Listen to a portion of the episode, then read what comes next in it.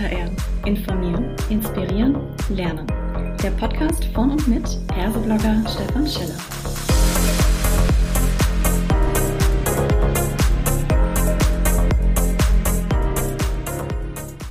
Hallo und herzlich willkommen zu einer weiteren Ausgabe von Klartext HR.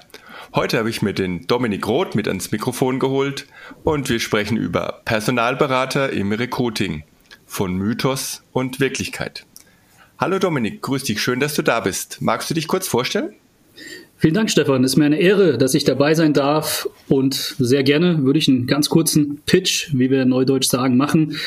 Ich bin Personalberater, Headhunter würde ich mal synonym dazu verwenden und ähm, das seit acht Jahren mittlerweile, ähm, auch ganz erfolgreich, wie ich sagen darf. Und zwar arbeite ich bei einer der Top-Personalberatungen auf globaler Ebene als jüngster Partner mit dem Fokus Executive Search, also Suche und Auswahl von Führungskräften und gleichzeitig auch mit dem Schwerpunkt Diagnostik, also Management-Diagnostik.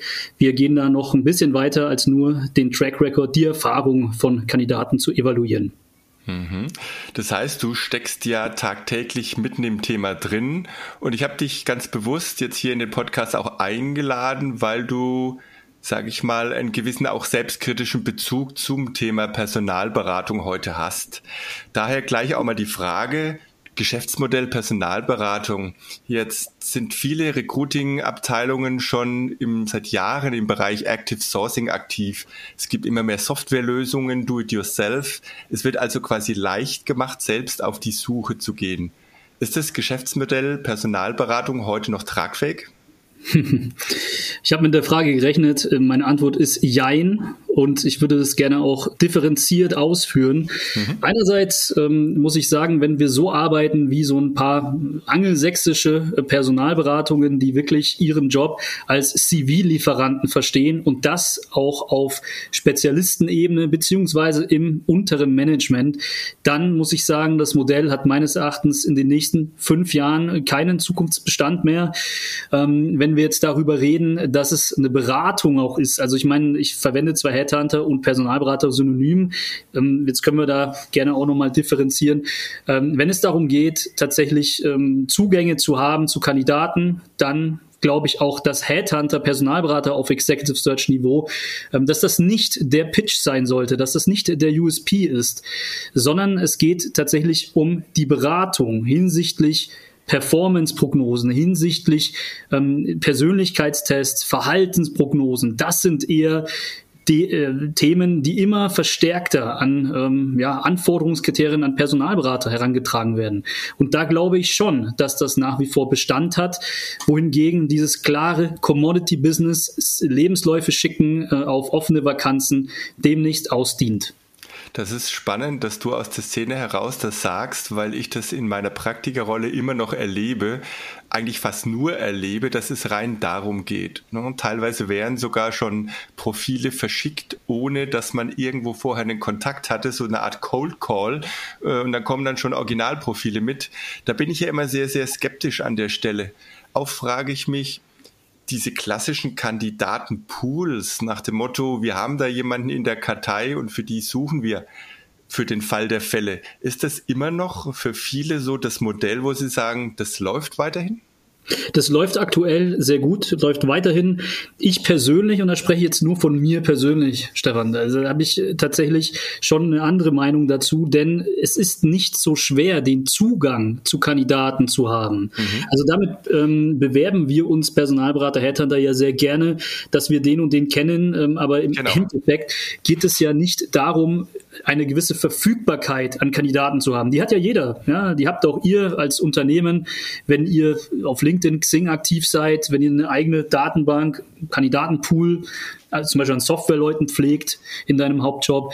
Also das ist ja nicht unbedingt das Thema, ähm, so die Verfügbarkeit zu haben, sondern mhm. es geht um zwei wesentliche Elemente. Das eine ist die Gewinnung von Kandidaten, die durch Personalberater, wenn die einen gewissen ja, vertriebliches Skillset mitbringen, auch sehr, sehr gut funktioniert und meines Erachtens auch besser funktioniert auf einem gewissen Managementniveau, als wenn Unternehmen das selbst tun.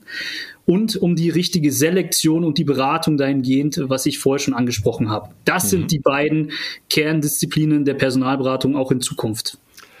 Jetzt wollen wir ja über den Titel bewusst auch so ein bisschen mal mit Mythen aufräumen oder sie zumindest ansprechen. Und einer dieser Mythen ist sicherlich oder ein Begriff, der in dem Zusammenhang mit Personalberatung oft fällt, ist ja, das ist ja diese Vetternwirtschaft. Ne? Gerade auf C-Level, da kennt ein Thomas den anderen Thomas und dann beschafft man sich sozusagen nach und nach die Jobs und die Personalberatung ist quasi das Medium, das äh, diesen, dieses ähm, Thomas-Prinzip, wie man es nennt, dann bewusst weitertreibt. Von mir die Frage ganz bewusst, nimmst du es so wahr, dass der Markt weiterhin dieses Thomas-Prinzip verfolgt und die Top-Manager sich selbst klonen? Also was ich dazu sagen kann, ist, dass so Personalberatung in Deutschland sicherlich gestartet ist. Wenn wir uns die altherwürdigen äh, Personalberater ansehen, die ich auch respektiere, die das Ganze hier hm, letztlich auch hm, prominent gemacht haben, dann haben die sicherlich so gearbeitet. Jetzt aber eine Gegenfrage. Wie kommt es dazu, ähm, wenn jemand behauptet, er würde jeden kennen? Ja, dann frage, würde ich als Kunde die Frage an den Personalberater richten, warum beschäftigen Sie, beschäftigen Sie dann äh, zwei, drei Researcher plus Werkstudenten, wenn Sie doch eh jeden kennen? Mhm. Und das ist eigentlich die Antwort darauf. Es reicht nicht mehr aus, jemanden zu kennen, den Zugang zu haben, sondern sich Zugang zu verschaffen zu richtig, re richtig recherchieren, auch mal ein bisschen zu challengen, Neudeutsch, ich bringe heute ein paar Anglizismen ja. rein, ähm, was tatsächlich äh, jetzt an Anforderungsprofil hier vorliegt. Denn es ist ganz einfach, jemanden zu wollen, der dasselbe schon mal gemacht hat, 30 Jahre alt ist, ähm, mhm vielleicht auch weiblich ist und dann äh, 30 Erfolge feiern konnte in demselben ähm, Metier und man zahlt aber eben nur ein unterdurchschnittliches Gehalt. Das ist ja sehr einfach, ähm, darüber dann zu sprechen, sondern was könnten wir noch tun? Wo könnten wir noch suchen? Das wird an die Personalberatung als Anforderung zunehmend gestellt. Beziehungsweise sehe ich da meine Aufgabe, mich einzubringen. Schon in der Diskussion des Anforderungsprofils und dann hat man eben auch verschiedene Methoden, den Markt anzugehen. Und ähm, deswegen hat das meines Erachtens schon ausgedient. Ich weiß auch, worauf du ein bisschen anspielst mit mhm. dem Thomas-Prinzip. Ähm, es gibt ja etwas, das nennt sich Halo-Effekt. Ja. Hast du bestimmt hier auch schon mal ja, behandelt klar. auf deinem Channel. Und ein starker Trigger des Halo-Effekts äh, ist, also der besagt, dass Merkmale einer Persönlichkeit so sehr abstrahlen auf andere Merkmale, ähm, dass diese Kriterien Einzelkriterien sind, aber den Gesamteindruck beeinflussen, den man hat. Und Ähnlichkeit ist ebenso wie Attraktivität ähm, sehr stark triggernd für den Halo-Effekt. Und nur weil mir jemand ähnlich ist, heißt es ja nicht, dass er für die Rolle kompetent ist. Und mhm. ähm, das ist natürlich schon etwas, das nach wie vor Einkehr hält. Jetzt spielt an der Stelle natürlich auch der Kunde ganz stark mit rein. Ne? Es wäre jetzt falsch zu sagen, hey, äh, die Personalberater sind jetzt diejenigen, die verantwortlich sind, wenn dieses Prinzip immer weiter geistert, weil letztendlich der Kunde ja die Anforderungen stellt und auch die Entscheidung final trifft, wer eingestellt wird. Wie nimmst du das denn wahr mit Stichwort Diversity? Sind die Top-Manager, die ihresgleichen suchen, heute deutlich sensibler für dieses Thema oder ist da eher noch Beratungsbedarf, den ihr vielleicht auch sogar wahrnehmt? Ich erlebe es derzeit wohlgemerkt 2021 andersrum. Und zwar, dass an uns das Kriterium gerichtet wird. Ich suche jetzt beispielsweise einen Head of Group Controlling. Mhm. Ähm, da war es immer so nice to have, eine Frau zu haben.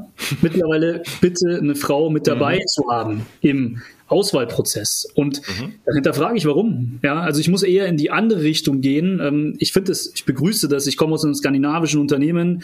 Wir sind hier sowieso ähm, anders ausgerichtet gewesen, schon von Anfang an. Aber äh, mich nervt das Thema, ehrlich gesagt, ähm, es jetzt unbedingt treiben zu müssen, hier eine, Aus eine Frau zu haben oder sonstiges.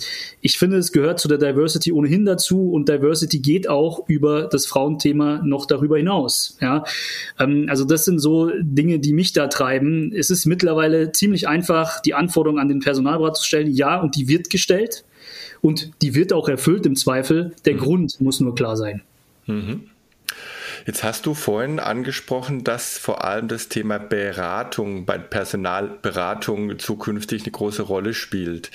Was sind denn aktuell so klassische Auswahlverfahren oder Assessment Center, die die Unternehmen über Personalberater erfolgreich einsetzen können? Mhm. Also in erster Linie das Merkur-Oval Assessment. Ähm, das ist äh, natürlich auch einsetzbar. Wohlgemerkt geht es darum, wenn du auf so ein bisschen Diagnosekriterien anspielst, mhm. Ähm, dass man es nicht nur bei Tests belässt. Also ein Persönlichkeitstest ist nicht gleich Assessment, sondern es gilt, diese Aussagen, die ja basierend auf Selbstauskunft getroffen werden, nochmal zu validieren in Interviewform. Und das macht meines Erachtens ein, unterscheidet ein gutes Assessment von einem Standard, das einfach letztlich ein Fragebogen ist. Mhm. Jetzt ist Auswahlkriterium häufig, zumindest wird es behauptet, auch der sogenannte Cultural Fit. Und wenn man dann so ein bisschen nachfragt, was ist denn dieser Cultural Fit und man geht ran an das Thema Werte, man geht ran an Unternehmenskultur, dann habe ich in der Praxis erlebt, wird sehr, sehr schnell schwammig, auch gerade wenn man mit dem Management spricht und jetzt nicht gerade mit dem Marketingverantwortlichen. Welche Rolle hat denn im Bereich Personalvermittlung oder Personalberatung dieses Thema Cultural Fit? eine sehr große Rolle. Und da gehen wir eben auf das Persönlichkeitsthema ein.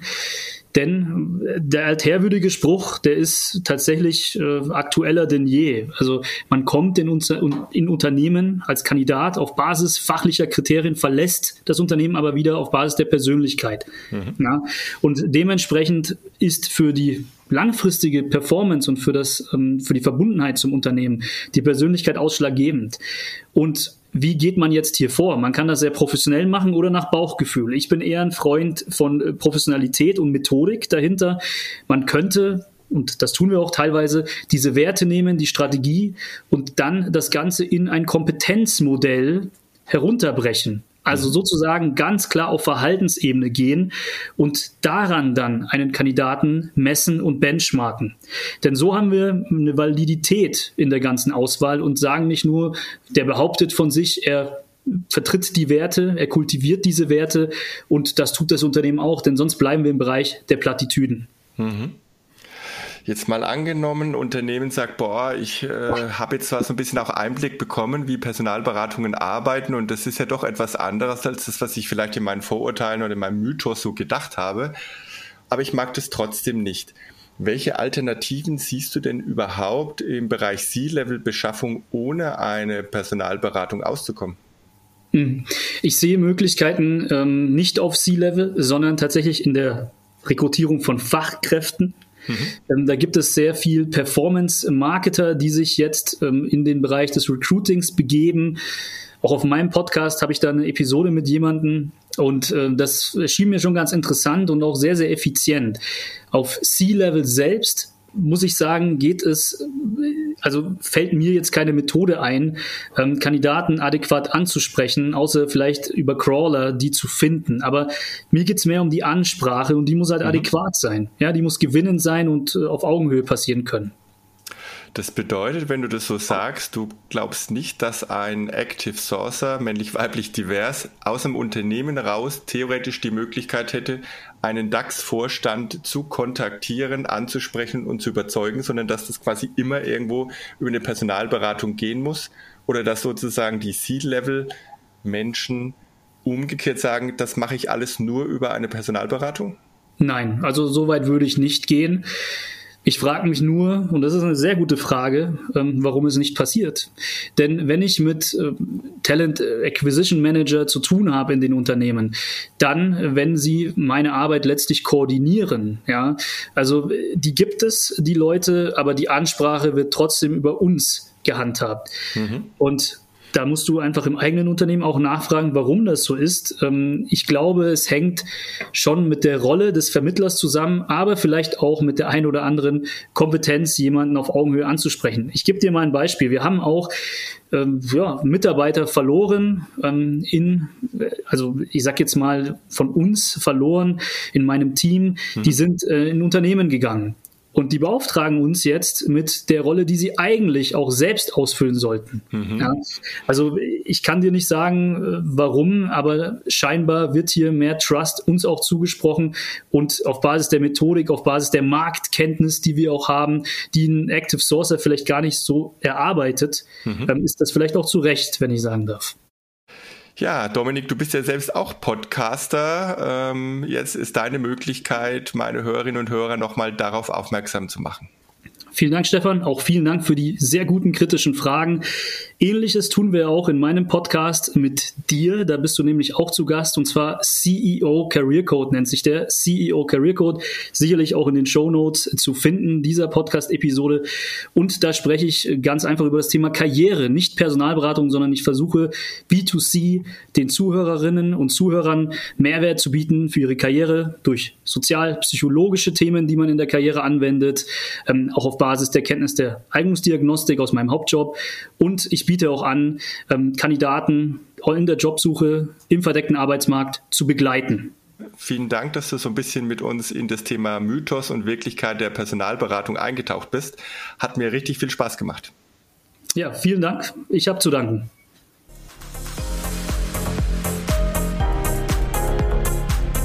Das war eine weitere Folge Klartext HR.